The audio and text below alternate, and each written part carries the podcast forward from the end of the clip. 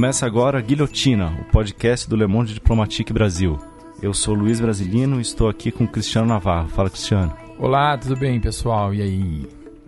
Também está aqui hoje com a gente a Bianca Pio. Oi, Bianca. Salve, salve, gente. Tudo certo? E aí, tudo bem?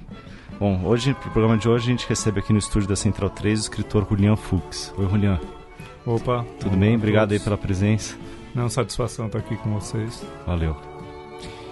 O Julian é escritor, doutor em teoria literária pela Universidade de São Paulo. Seu romance A Resistência venceu o prêmio Jabuti na categoria de livro de ficção e o prêmio José Saramago e já foi traduzido para quatro línguas: inglês, é, espanhol, francês e italiano. Julian também foi vencedor do prêmio alemão Anna Segers de literatura em 2018. Julian, queria começar perguntando que eu vi uma entrevista sua que você disse: Eu quero uma literatura ocupada pela política. O que significa isso, Julian? Ainda mais nesse contexto político que a gente vive hoje.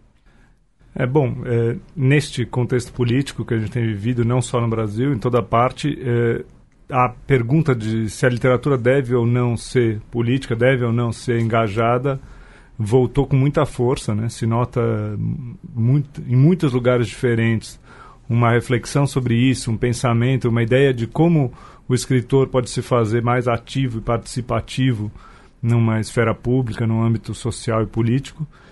E é, a, a, aquilo que parecia em algum lugar esquecido ou deixado para trás, ou mesmo superado, a ideia de que poderia haver ou deveria haver uma relação entre literatura e política, voltou a se tornar uma, uma questão central, uma questão não resolvida. É, houve é, é uma questão com história, é um debate com história, né? Durante muitas muitas décadas diferentes, as posições que prevaleceram mudaram muito. E eu sinto que elas vão mudando em função da realidade do contexto é, que, que cada, em que cada escritor se insere. No, no contexto em que a gente está inserido, no mundo que se faz cada vez mais urgente, é, em que as, as questões políticas e sociais estão tão presentes, tão prementes, gritam por todo lado, o debate público é um debate ruidoso. É, parece estranho um escritor que se, se silencia a si mesmo, se isola, é, pensa só que a literatura deve responder às suas próprias regras e às suas próprias finalidades, não concebe uma literatura em diálogo com esse, esse mundo e com isso que está ao redor. Diante disso, para mim, é, mais resolvida internamente a ideia de que a literatura e política estão muito densamente relacionadas, de que a literatura não pode prescindir da política e nem consegue, de fato, deixar de ser política, deixar de ser política em algum grau, nem que seja justamente pela, pela alienação, por sua alienação ou por sua uh, perder de vista certas questões essenciais. É, Para mim, olhando o que acontece no presente, quais a, qual a forma de atuação política mais contundente, a ocupação me parece o, um dos fenômenos eh, principais. Né? O ato de ocupar se tornou a forma de militância eh, mais efetiva em tempos recentes. Então você vê eh, estudantes ocupando as escolas, moradores sem teto ocupando prédios vazios, aí é uma ação política e uma ação de necessidade simultaneamente é, movimentos sociais ocupando prédios públicos, o ato de ocupar espaços, de entrar nesse espaço e, e, e se estabelecer ali, se tornou um, um gesto essencial da, da militância. É, e, de fato, algo que, que é, desestabiliza certas organizações, certas ordens. Num mundo excessivamente dado às suas próprias normas, esse ato, a ocupação, se torna algo que rompe um pouco com, com a ordem. Na literatura, me parece que esse é um, um momento de fazer isso acontecer também. Em que é pensar a política como algo que ocupa a literatura, que entra na literatura e, e toma algum espaço ali.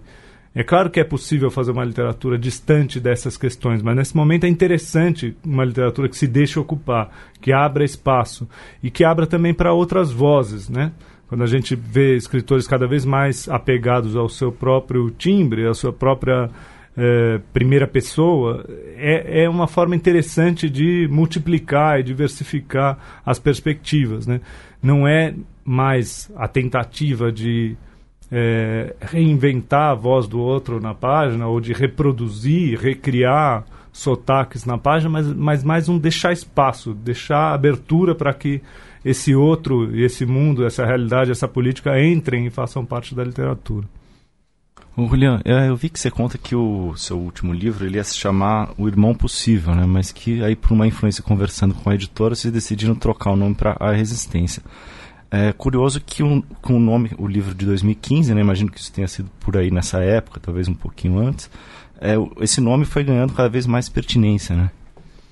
Não, totalmente, né? Foi é, quando eu comecei a escrever o livro era um livro mais estritamente sobre o meu irmão. O foco uhum. recaía sobre a questão da adoção e, e as circunstâncias dessa adoção na Argentina em 76.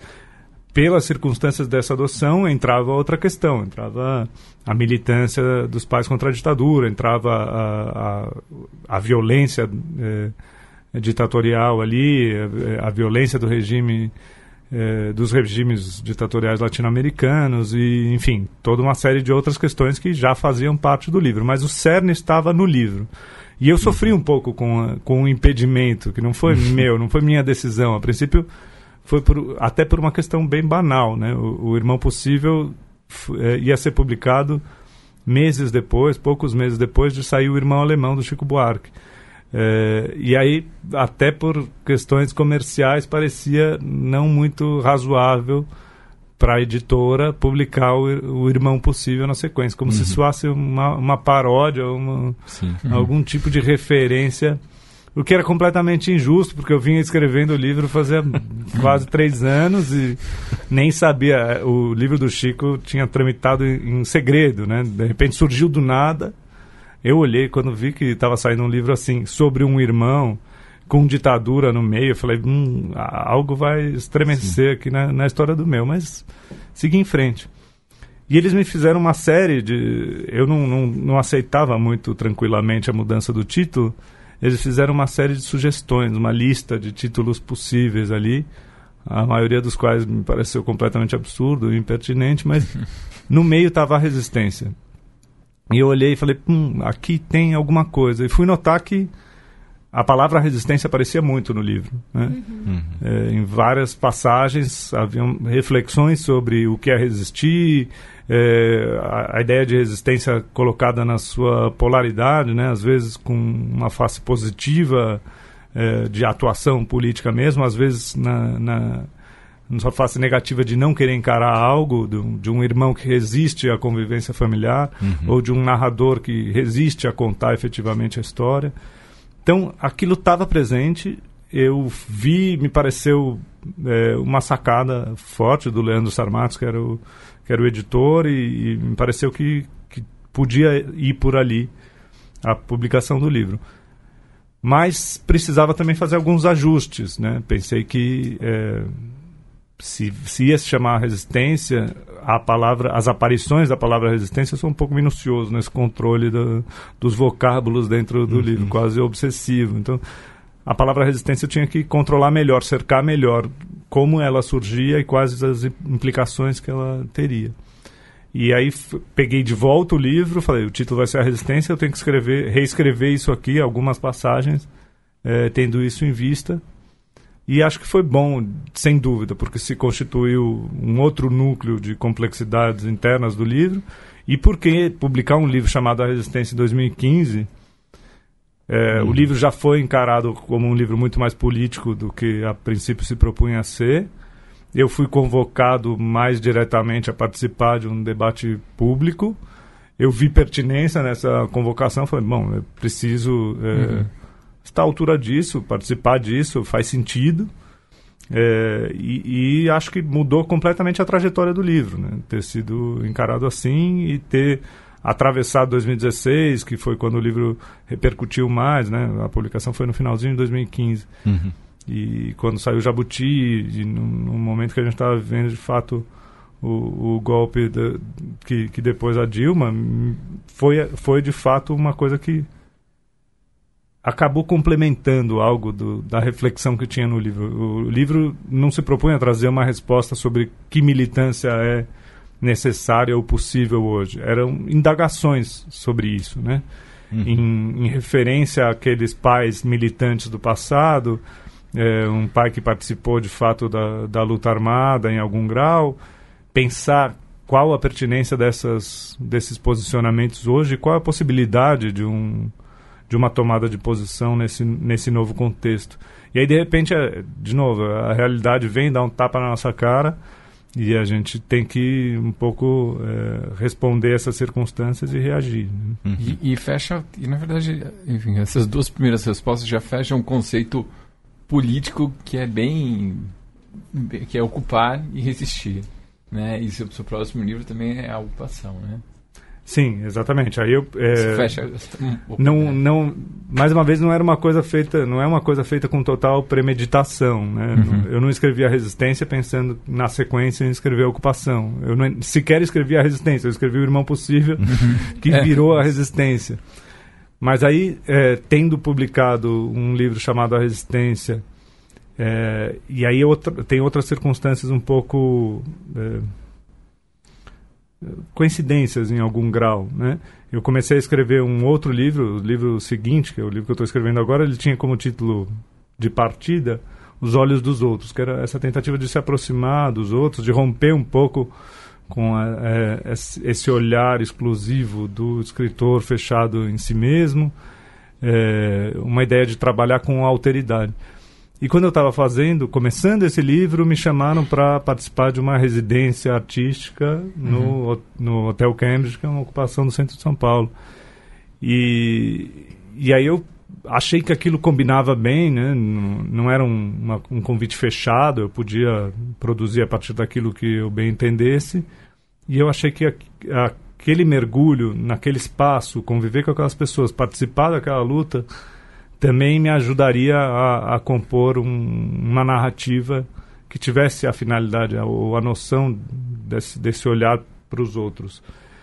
É, e no meio do caminho eu percebi que eu falava de ocupação, percebi que a ocupação, essa ideia tinha também uma complexidade possível, né? E me dei conta de que o título, o único título possível, aí no meio do caminho já era a ocupação. E, e que se tornasse também um, isso estabelecia uma relação muito imediata e direta entre os dois livros, uhum. que passam a compor um díptico, né? Num, é, num, numa era das trilogias. Eu não tenho o terceiro, mas tenho dois.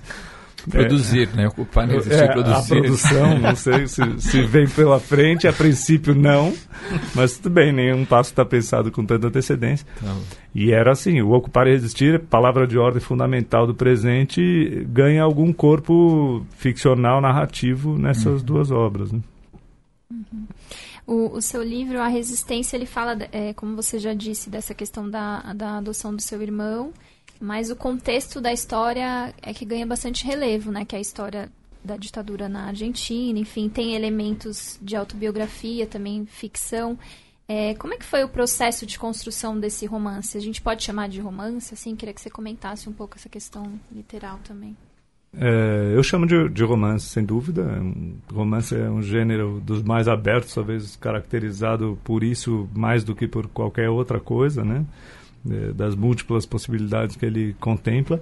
Eu não comecei a escrever esse livro como um, um romance, você vê que tem sempre uma instabilidade nesse ato da escrita, nem tudo está planejado com tanta antecedência. Quando eu comecei a escrever, era um conto sobre o meu irmão. Uhum. É, num conjunto de contos que se chamaria Os Olhos dos Outros. Eu já tinha escrito outros olhos, de, que são contos que existem por aí e que vão ficar para trás, porque agora eu estou escrevendo o, o romance decorrente disso. Mas era um conto em que a questão da adoção era o, o, ponto central, as complexidades das relações familiares a partir de uma, de uma adoção. Só que era absurdo não tratar do contexto dessa adoção. Uma adoção em dezembro de 76 na Argentina não é, é não é uma adoção qualquer uma adoção ilegal propriamente dita, né, do, do tipo que se, se, fazia muito naquela época, ainda se faz, é claro, é, mas que não, a gente não pode ter nenhuma ingenuidade em relação ao, ao, que acontecia ali, né? Meus pais não sabiam então, mas em 80 começou a surgir, começaram a surgir os relatos da, das avós, das mulheres que perderam suas filhas para a ditadura, filhas grávidas que iam surgindo notícias, tinham efetivamente dado à luz e esses bebês foram entregues a, a outras famílias amigadas ao regime militar.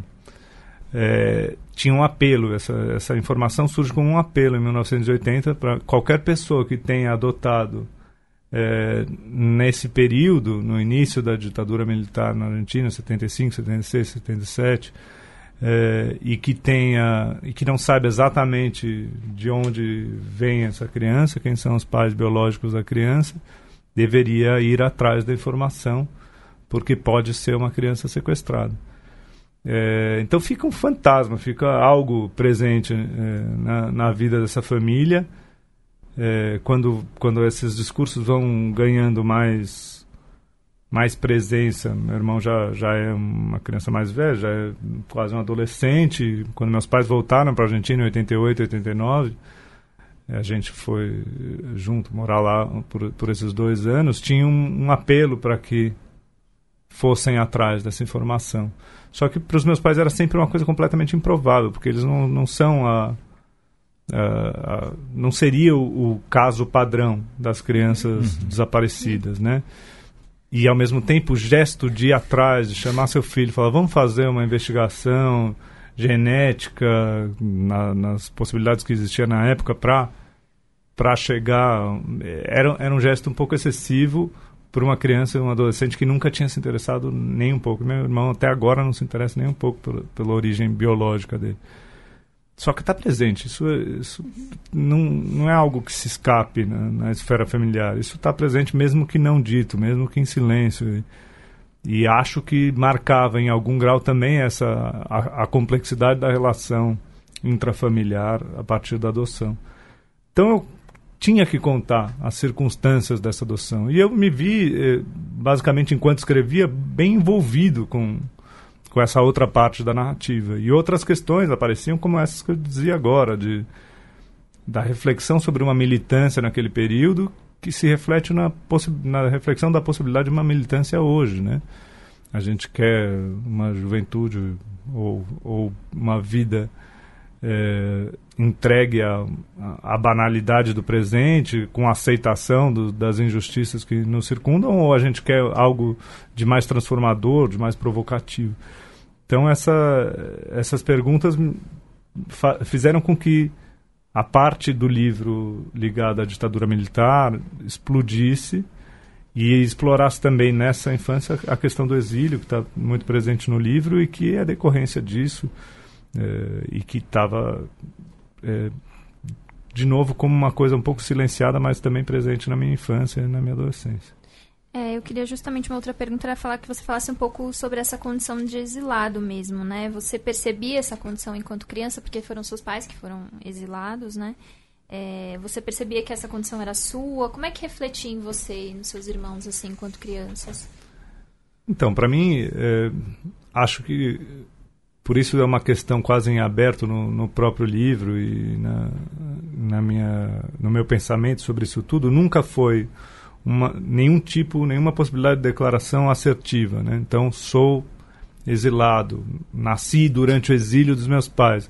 Nasci durante o exílio dos meus pais tem uma precisão, mas ao mesmo tempo meus pais já eram, já estavam oficialmente estabelecidos no Brasil, legalizados entre aspas no Brasil, porque minha irmã tinha nascido antes. Quando nasceu uma criança, eles deixaram de ser clandestinos no Brasil e estavam aqui, estabelecidos.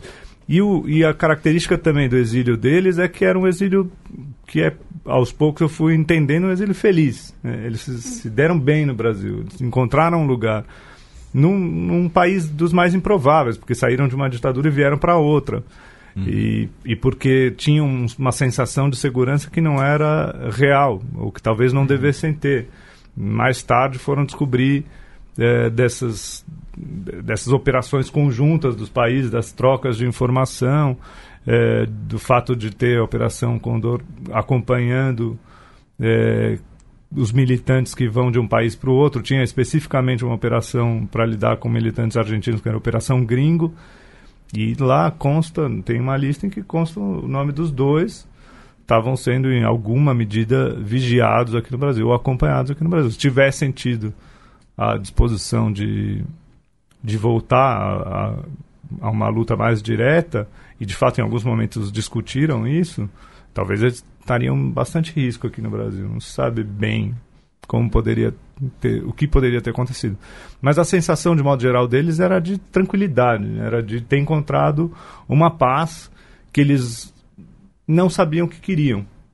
Porque eles estavam também, né, ninguém vai para o exílio a fim de ir pro, de sair do país. Eles estavam lá lutando até uma hora que, que não deu mais, que a, ameaça se tornou é, concreta demais. Eles receberam uma ligação dizendo saiam do país já porque vocês são os próximos, né? De um sujeito que tinha sido preso, um ex-chefe da, da minha mãe que foi preso, torturado, conseguiu sobreviver quase milagrosamente ali porque na Argentina é, o extermínio foi, foi brutal e que mandou eles saírem de imediato. Eles saíram, não saíram felizes de sair, mas o fato é que encontraram um outro tipo de vida e uma outra tranquilidade que, que lá não tinham. Para mim, isso cria uma situação curiosa, porque é, tudo que eu leio sobre exílio, vou, fui atrás de muita literatura sobre exílio e, e, ensaios sobre exílio, diz pouco sobre a realidade que eu encontro, porque o exílio é uma coisa é, descrita como erma, dura, fria, etc com uma, uma nostalgia que não se supera. E que talvez meu pai, meus pais vivessem em alguma medida, mas que não estava na nossa casa, né? O Brasil era, era um país feliz, era justamente em oposição à Argentina era era um país feliz. Ainda hoje meus pais encaram assim, né? uhum. a Argentina como muito mais soturna, muito mais dura. E, a, e, os, e, esses anos que a gente passou lá foram experiências é, mais difíceis do que poderiam ter sido, né? É, então tem esse ponto. O exílio na minha casa se parecia muito pouco a outros exílios. E além disso, tem uma questão é, indefinida sobre o que é um filho de exilado. Tendo nascido num, num outro país, ele é um exilado. Uhum. É, exílio, portanto, seria uma coisa que se herda, se transmite. Uhum. É, quando termina a clandestinidade, termina o exílio, ou quando termina a ditadura no outro país, terminou o exílio, oficialmente o exílio dos meus pais terminaria em 84, quando eles estão autorizados a voltar, porque nada disso nunca foi oficializado. Você não tem um carimbo de exilado que você deixa de ter num, num dado momento. Curiosamente, na Argentina, pela justiça argentina, eu poderia receber uma indenização por ter eh, sido privado da minha terra natal de direito como se eles quisessem me indenizar por não ter tido a grande, eh, o grande direito de ser argentino. Uhum. É, o que mostra também algo de argentinidade na, mas, na decisão. E uma curiosidade, você, mas você é, você é Julián, não é Julián? Ou isso, é. ou isso, algum momento... Não, e, sou, e porque eu... o livro também é uma busca sobre isso. N não pelo nome, mas... É, eu, Rota ou J? nunca me identifiquei como Julian oficialmente, com, quando tem alguma intimidade. Né? Na, na, pra, na, vida cotidiana, você faz algumas adaptações e aqui e ali posso me apresentar como Julian ou como Julian, que é como me chamam uhum. normalmente, para facilitar. Mas na prática, meu nome é Julian. Mas Julian não é um nome argentino, né? Porque o nome argentino seria Julian. Com o J é diferente, o A é aberto, o nome é em duas sílabas, Julian, e não Julian. Julian é, é, uma invenção intermediária. Entende? Parece, ah, não, é um nome argentino. Não é, não é, é bem. Eu estou nesse meio termo. Por alguma razão, é, quer dizer, por alguma razão, não, por todas essas razões que eu estou falando, a Argentina sempre foi uma, um espaço importante para mim. É, de olhar para a história do país e me identificar, ou querer me identificar, viajar para lá e procurar é, momentos de, de de reconhecimento, de proximidade. Escrever tanto sobre essa experiência, né? Procura do Romance, um livro né, anterior, já é sobre Buenos Aires, já é nesse apartamento dos meus avós, é, onde eu passei esses dois anos na infância. Ou seja, essa experiência não é uma experiência menor, tem algo que eu sempre acho que tenho que decifrar. Em algum momento, agora, a mudança para a ocupação é justamente também uma decisão de chega de Argentina E tenho que explorar algo que é muito grande em mim e que eu nunca tive coragem de fazer, que é a relação com São Paulo. Minha cidade é São Paulo, meu país é o Brasil. Efetivamente é aqui onde eu me reconheço mais, onde eu deveria me reconhecer mais. E as pessoas de quem eu deveria me aproximar são as pessoas que estão aqui. Tem uma, uma inflexão também nessa decisão ao, ao escrever a ocupação. É, a gente está falando agora de, dessa questão do exílio, mas eu queria também falar um pouco que uma vez você mencionou que o tripé fundamental da ditadura é tortura, des desaparecimento e censura e que isso está plenamente preservado na sociedade brasileira, né? E que isso. Eu queria saber se isso é um pouco diferente de outros países da América Latina que também sofreram com ditaduras. O que, que você tem conhecimento disso? Sem dúvida há uma diferença entre os diversos países no modo de lidar com a memória da ditadura. Uhum. Isso está mais claro do que nunca neste momento em que a gente está falando aqui. A Argentina fez um, um, apanhado seríssimo sobre o que se deu no, no seu passado. Né? Refletiu, julgou, condenou, eh, agiu em relação aos crimes cometidos durante a ditadura militar e assim, eh, em, pelo menos em alguma medida, conseguiu desbaratar as organizações que participaram daquilo. Né? Conseguiu tirar do centro do poder certas elites ligadas a a, aquela força é, destrutiva, reacionária. Né? O Brasil fez uma. O processo de redemocratização do Brasil não foi. não teve nada a ver com isso. Foi um processo de acomodação. Né? A chamada conciliação, que na verdade não é tão conciliador assim e preservou certos lugares, certos poderes é, no, nos seus postos e assim há uma maior continuidade entre o regime da ditadura militar no Brasil e a democracia brasileira que se estabeleceu desde então.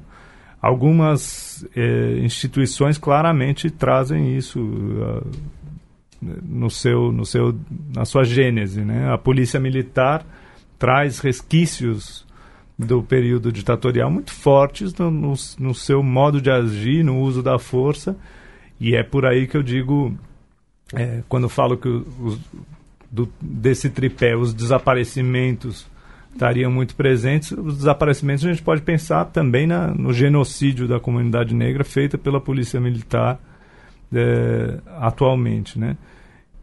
E de forma cada vez mais descarada, um episódio que a gente viu essa semana de um, de um enfim, é, pai de família, para usar o termo do, do momento talvez bem questionável, mas morto com 80 tiros, enfim, fuzilado a, em plena luz do dia no, no, Rio de Janeiro, com sua mulher e seu filho presentes no carro.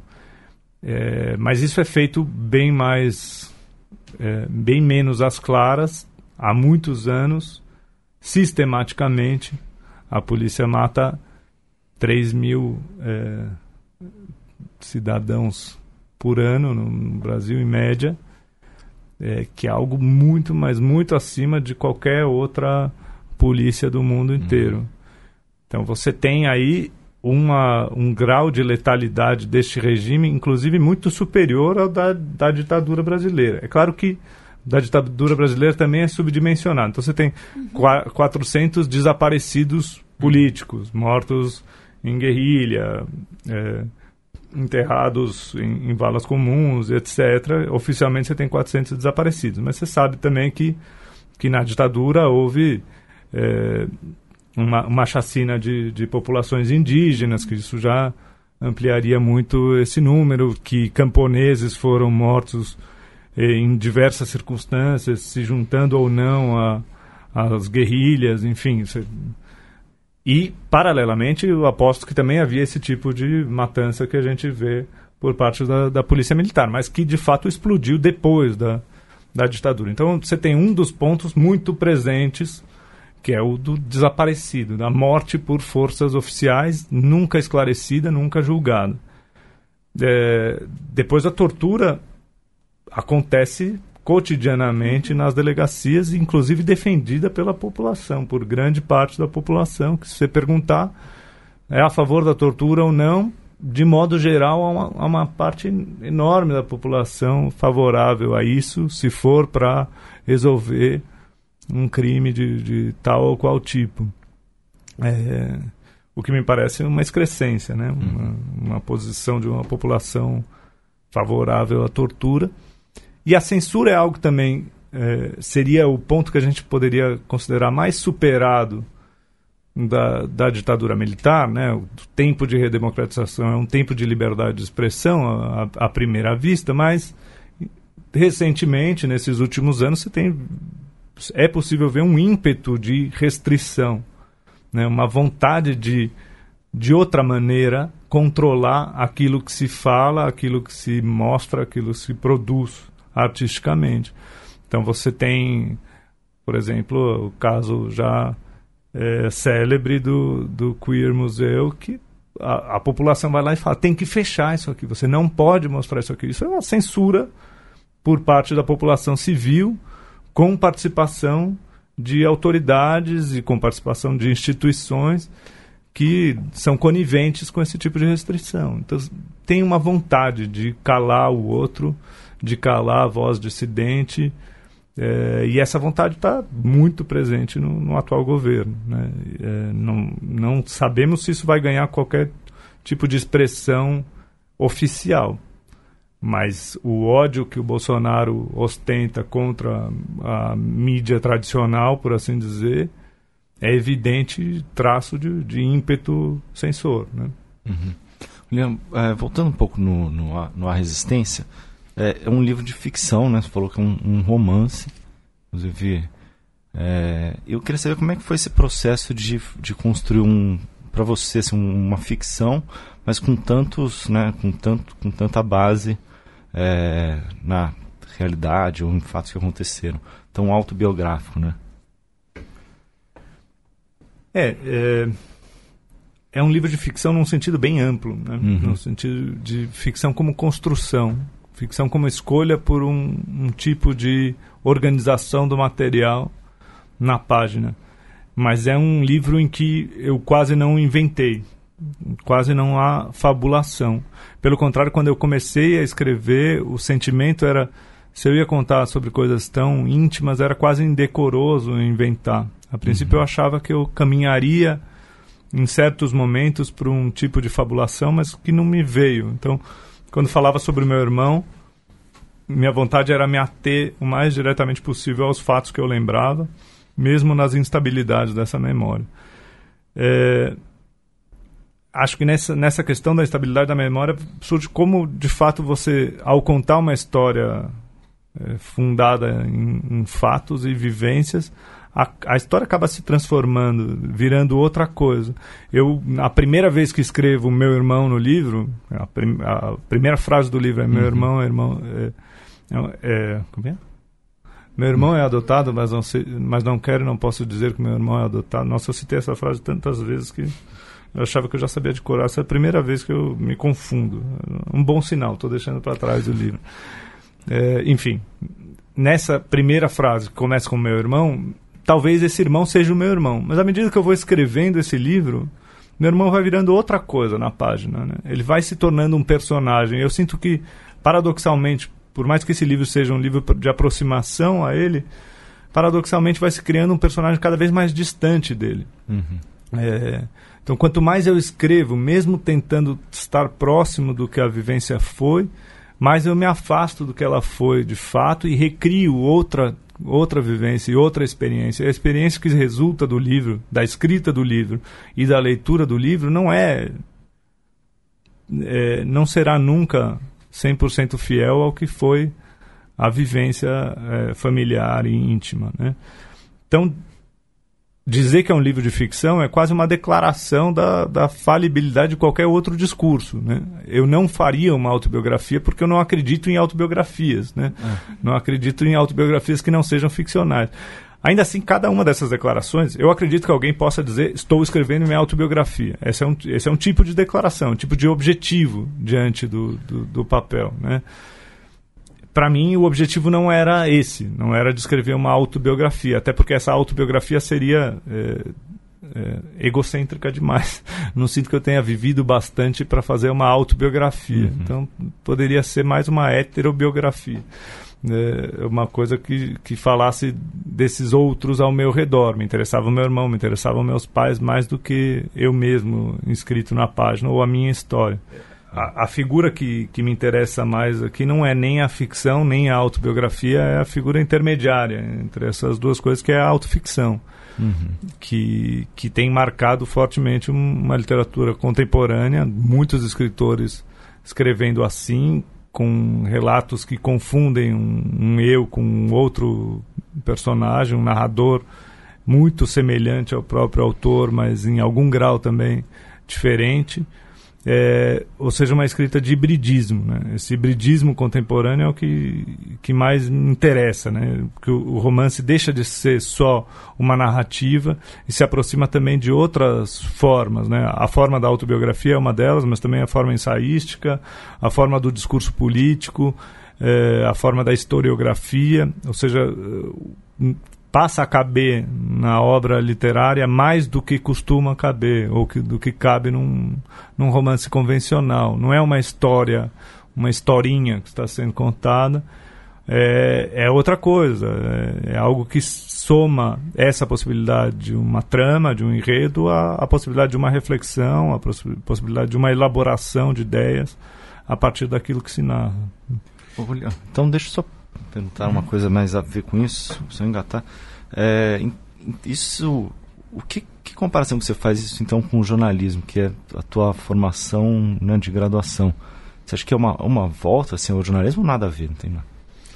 Eu acho que é, essas fronteiras se partiram, né? Uhum. Não é que nada deixe de existir, nem a ficção deixa, deixa de existir, nem o romance, nem a historiografia, nem o jornalismo, nem a autobiografia. Tudo isso se preserva como um campo, um campo de ação, um campo de, de atuação, um campo de escrita, como um gênero literário também.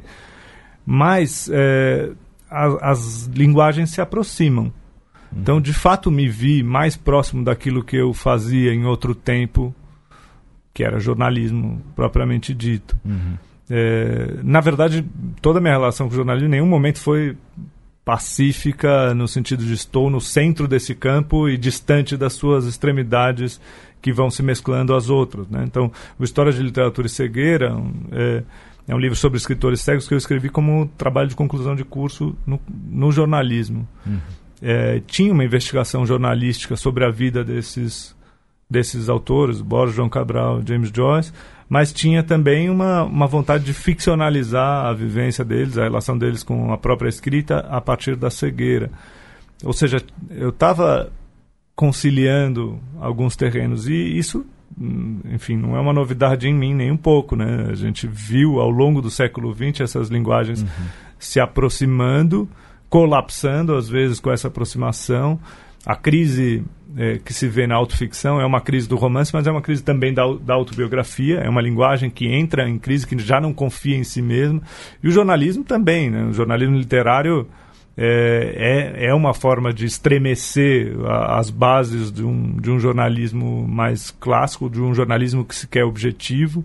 O, o jornalismo gonzo também, a participação, na realidade, a entrada de um, desse, desse jornalista como personagem de si mesmo, enfim, tem uma série de, de formas e de experiências de como o jornalismo se afastou de si mesmo. E há muitas experiências de como a literatura tem se afastado de si mesmo. Eu gosto, eu prescindo um pouco do termo autoficção para falar de uma coisa mais ampla que, que eu tenho chamado de pós-ficção. Uhum. É, a ficção propriamente dita, a, a, fabulação, a invenção de uma história, com começo, meio e fim, com um personagem que ganha um nome, um nome que não tem nada a ver com, com ninguém mais, ou seja, a configuração do que é o romance tradicional, embora esse romance nunca tenha existido propriamente, mas do que se concebe como um romance tradicional, é, isso tudo caiu por terra e a gente está numa era pós-ficcional, né? em que a, a, essa, esse tipo de fabulação entrou em crise e a, e a linguagem da ficção se aproxima de tantas outras linguagens. Uhum. É, então, falando enfim, de, de, da literatura e da, das questões pessoais, você coloca, é, enfim, você, você, coloca lá os dos laços, né, familiares Você coloca lá no livro que uma em certo momento você fala que naquela época no regime militar ter um filho há de ser sempre um ato de resistência. É, hoje ter um filho continua sendo um ato de resistência, Leandro? Como é que você vê? É, é, é, curioso. Quando eu escrevi essa, essa frase, eu, eu, tinha em vista aquele momento, né? aquele contexto. Meus pais, é, por que, que eles resolveram adotar um, um menino recém-nascido quando estavam sendo perseguidos e vivendo uh, as piores aflições uh, das suas vidas até então, né? Por que a decisão de complexificar a existência tendo um, um bebê se eles, enfim, estavam vivendo urgências necessidades primárias e tinham que resolver coisas muito mais imediatas na vida? E aí a, a ideia de que não, nesse, nesse contexto, ter um filho é um, é um ato de, de resistência, no, de, de seguir em frente, de aceitar, não aceitar que a vida esteja completamente cancelada pelo arbítrio. Então vem um, um governo violento, autoritário, opressivo e, e, a resposta é não, eu não vou aceitar a opressão totalmente, eu vou continuar com a minha vida tal como eu tinha ela planejada até aqui, eu vou ter um filho, eu vou ter mais de um filho, eu vou fazer minha família, eu vou em frente desse jeito. Só que tem um sempre nessa frase que uhum, as pessoas. Uhum. Eh, ter um filho há de ser sempre um ato de resistência. E, e eu uh, tive, passei a ter que responder de por que, que ter um filho é um ato de resistência em qualquer contexto. E acho que a resposta permanece mesmo em situação menos urgente. Né? A gente, ter um filho é, é uma crença na, na, permanência, uma aposta na permanência, é uma aposta otimista na, na, continuidade do mundo também. É uma aposta de que ainda vale a pena cultivar a vida né, neste nosso espaço, apesar das, das desigualdades, apesar das violências.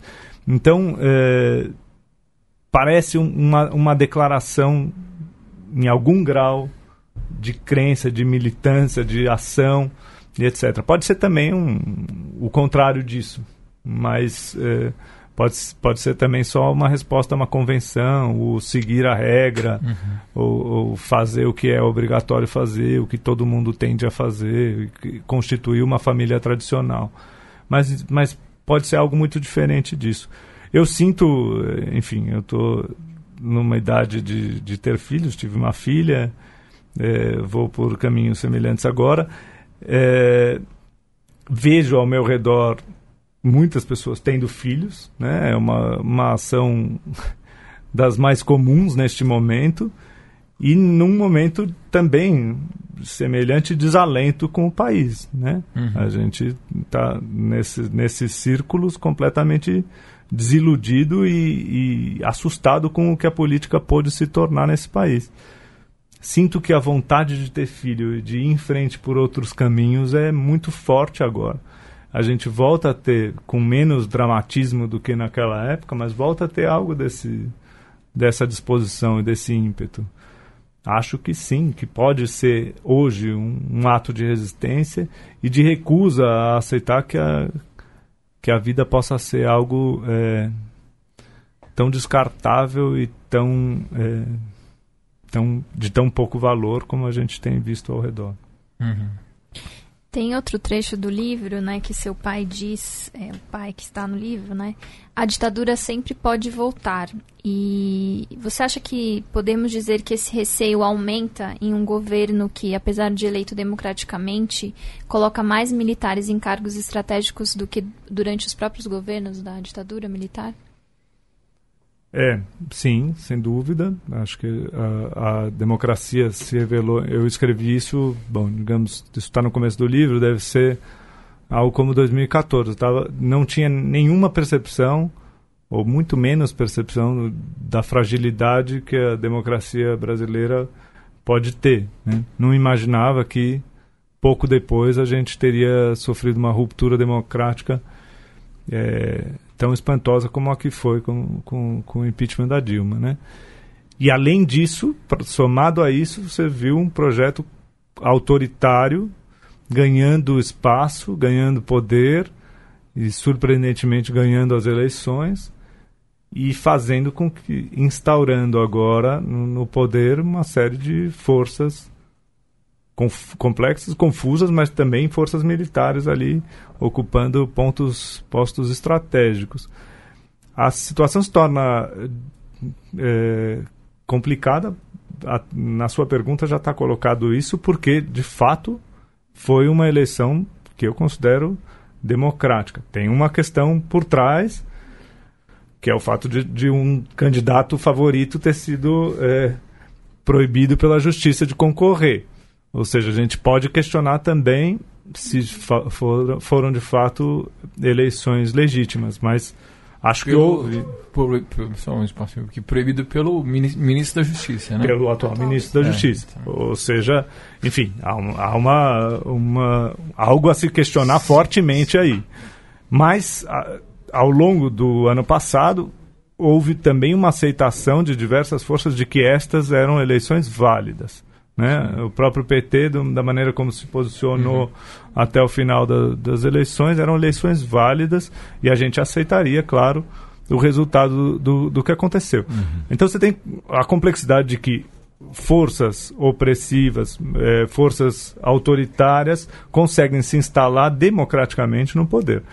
Isso é, isso é parece um, um momento completamente atípico, mas na história da, da, da democracia há diversas vezes ocorrências disso, né? Para ir no caso mais extremo, Hitler se elegeu democraticamente na Alemanha. A questão é o que se faz depois disso. Se você vai se instaurando no poder com um tipo de força é, de outra ordem, porque uh, o, o, exército é pensado justamente para intervir, inclusive na ideia deles, né? para intervir quando esses poderes entram em conflito consigo mesmos. Então, como instaurar dentro do poder executivo o, a força militar? Isso não, não é um risco para o país? que justamente essa, essa força deseje mais do que tem neste momento. Então, até agora, três meses passados da, da gestão do Bolsonaro, esse não parece um risco iminente. Uhum. Mas não deixa de ser algo para se observar e se manter muito atento. É, não se sabe o que ele vai fazer com essa força, com, esse, é, com essa potência que existe é, infiltrada dentro do governo dele. Ao mesmo tempo, você já tem muitos traços antidemocráticos na, na própria gestão, né? no, na maneira de lidar com os outros poderes, no que se deseja do poder jurídico já desde antes atuante e, e, influente no, nos resultados das eleições, o que o olhar que se tem para o poder legislativo e a vontade de, de julgar que tudo que há ali toda a política que se faz ali é uma política corrupta que deve ser desprezada e enfim a ideia de que o que, que, sobraria disso tudo né? Só pode sobrar um, poder executivo forte demais que pode fazer estragos é, impensáveis até o momento no país Leon, queria te perguntar assim é, sobre por que que você escreveu o livro se foi um, um pedido do seu irmão e para além disso, acho que o que, o que também é um livro assim de é, que durante a leitura mostra muito o cuidado que você tem, o, né, a consideração, sempre pensando no que que, que, que ele vai achar, o que, que teus pais estão achando. O que, que, que você pode falar um pouco sobre isso? É bom, tal como está narrado no próprio livro, houve um pedido, né? Meu irmão fez o pedido depois de um processo é, intenso de, de, terapia familiar, é, de discussão dessas questões todas. Em algum momento ele me falou: ah, sobre isso você deveria escrever algum dia. Alguém tem que escrever. Primeiro ele fala você, depois ele fala alguém tem que escrever sobre a questão da adoção, porque ele não encontrava é, no, no, que tinha acesso, não que ele seja lá grande leitor, mas de qualquer forma para ele faltava uma, uma reflexão e uma narrativa sobre o que é a experiência de um, da adoção.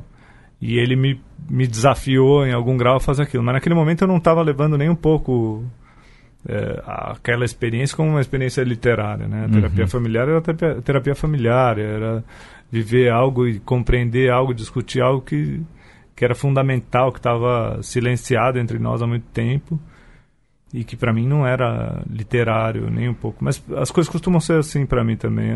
As vivências no instante que estão sendo é, que estão acontecendo, elas não, não, não se revelam imediatamente literárias, mas com o tempo algo permanece, né? Tem coisas de que eu não esqueço, cenas, é, histórias, episódios que eu não esqueço, que permanecem em mim, que como, como exigem de mim em algum momento uma, uma posição, uma palavra a mais, né? Sobretudo em, em momentos em que eu não soube bem agir, não cheguei a encontrar as palavras certas e, e que requerem, nesse sentido, algum tipo de redenção uhum. pela literatura, ou de retomada pela literatura. É, eu fui percebendo ao, ao longo da, da construção de, de, uma obra literária isso, como várias vezes aparecia recorrente essa ideia de que eu precisava me redimir pela literatura de algo que eu não soube fazer antes. Então, numa relação entre irmãos e, e com, com os pais também, é evidente que tem uma série de questões que ficam mal resolvidas, né? que, não, que, que exigem maior elaboração em momentos posteriores. Né? Muitos anos depois é que eu me dei conta de que precisava e devia escrever sobre meu irmão e me pus a escrever esse, esse conto, como eu dizia, que virou um romance. É... De qualquer forma, nada se encerra ali. Então, na ocupação, voltam alguns desses personagens. Meu irmão já não é o cerne da questão, uhum. mas meu pai está ali, fortemente é, presente. É uma situação de, de, de pai no hospital é uma vivência que a gente teve em que o corpo dele é ocupado por uma outra coisa, né? Essa, essas, é, essa multiplicidade da palavra ocupação que, que eu comentava antes. Também você tem uma mulher grávida, como eu dizia, é, tive uma filha há pouco tempo e é o corpo ocupado da mulher, né? Uhum. É um ser que ocupa um corpo e, e, enfim, que transforma ali de dentro tudo que a vida pode ser. É, enfim, tem uma certa delicadeza em escrever a partir dessas experiências, que talvez esteja isso também presente na sua pergunta, né? Como esse livro é recebido, né? Como ele deve ser construído. E o tempo todo eu sabia que escrevia um livro duplo. Eu não estou escrevendo uma carta para o meu irmão, porque uma carta para o meu irmão eu enviaria para ele só, mas também não estou escrevendo um livro qualquer para leitores quaisquer. Eu sei que entre os meus leitores estaria o meu irmão. Ou eu achava que entre os leitores estaria uhum. o meu irmão. E que estariam os meus pais, como estiveram, inclusive, ao longo do processo. E tudo isso eu quis incorporar. Eu, era, eram elementos que eu queria que transformassem a própria escrita e transformassem a própria, o próprio resultado do, da, do livro. Né? Aí incorporei as críticas dos meus pais ao, ao livro, ficcionalmente, em algum grau. E a leitura do irmão era o, foi o ponto que eu não quis incorporar. E fiz bem, porque ao fim e ao uhum. cabo ele preferiu não ler o livro. Sim. Que foi chocante para mim por um longo tempo, mas depois pude entender bastante bem. Uhum. É, recentemente, Julian, você, junto com outros autores, é, lançou o livro Ninguém Solta a Mão de Ninguém, Manifesto Afetivo de Resistências e de Resistência e pelas Liberdades.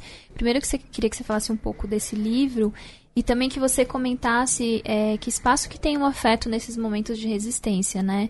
É, o quanto o afeto, o corpo e o pessoal podem ou são políticos. É, é o livro foi foi é, basicamente uma, uma, uma organização a partir da confluência de vários textos. Muitas pessoas estavam escrevendo uhum. sobre aquilo. Era um texto que eu, inclusive, eh, escrevi. O texto que eu publiquei nesse livro eu tinha escrito para a BBC, para um, para um programa de rádio lá, descrevendo algo do que eu via nesse cenário brasileiro pós-eleição do Bolsonaro. É, mas é, o que se tem é que houve muita reflexão e houve muita escrita durante o período da, das eleições naquela urgência de é preciso impedir esse grande mal que, que vai se dar no país, é, essa tragédia que é a eleição do Bolsonaro, havia muita, muita disposição, né? Acho que foi um momento político importante de reunião, de, de congregação em, em vários sentidos, de, enfim, percepção de que é preciso lutar e é, é preciso ir em frente, apesar dos resultados, inclusive. Né? Acho que o momento mais forte dessa militância durante as eleições foi no momento em que já parecia tudo perdido. Né? Uhum. Talvez, inclusive, por isso tenhamos perdido, porque uhum. a mobilização foi tardia. Mas já tinha a percepção de que, de que a tragédia aconteceria. Era preciso ainda assim refletir, era preciso ainda assim falar, é, se reposicionar, se colocar. E o livro, me parece, reflete esse, esse posicionamento de tanta gente, né? Algo, uma parte, né? de, de pessoas refletindo sobre o que se deu. Para mim, foi ocasião também de baixar um pouco o tom de uma coisa mais assertiva do que eu acho que, que a literatura, a literatura não, de que a, do que a política deve ser, com perdão do ato falho, é, ou do que eu quero que o país seja, de projeto de país que, que se deseja para cá, e pensar uma outra coisa que é a, a busca de uma compreensão também. Foi eleito um projeto abjeto, né? Isso está claro. Mas por que, que as pessoas elegeram isso?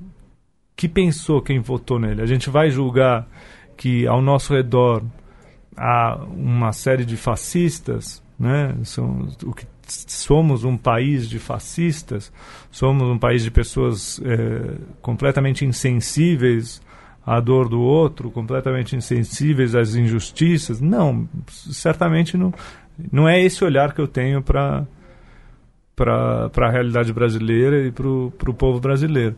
Então tem, tem um momento de tentativa de compreensão de por que foi efetivamente que as pessoas foram atrás de um projeto desses, ou o que, que elas deixaram de compreender, ou o que, que elas viram que a gente não vê. O que não significa ver nenhum valor nesse projeto, né? porque me parece que, de fato, esse consegue ser um dos projetos políticos que não tem absolutamente nenhum, nenhuma virtude. Mas, é, ainda assim, é preciso entender o que se deu para que se elegesse algo assim. Né? Por que, que o Brasil optou por isso?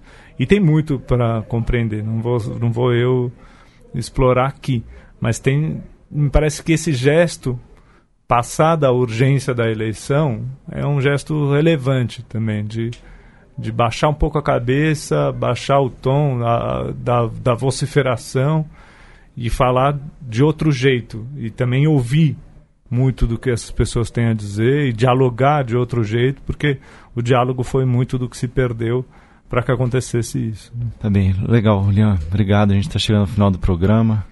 É, obrigado, Bianca. Valeu, Luiz. Julian, obrigado por ter vindo, aceitado o nosso convite. Não, obrigado a vocês. É, eu acho que é, é, sem dúvida um privilégio estar aqui e, e poder travar esse tipo de, de, diálogo, falar longamente sobre literatura e falar abertamente sobre política me parece um, um sinal de que nem tudo está perdido e de que tem muita coisa, muita resistência para travar e muito espaço para ocupar ainda. Então, obrigado pelo convite e pela oportunidade disso. Valeu, Julian. Obrigado. É isso mesmo que a gente, né, Cristiano? Falei. É isso aí. Valeu, obrigado, Julian. Até mais, ouvintes. Até semana que vem.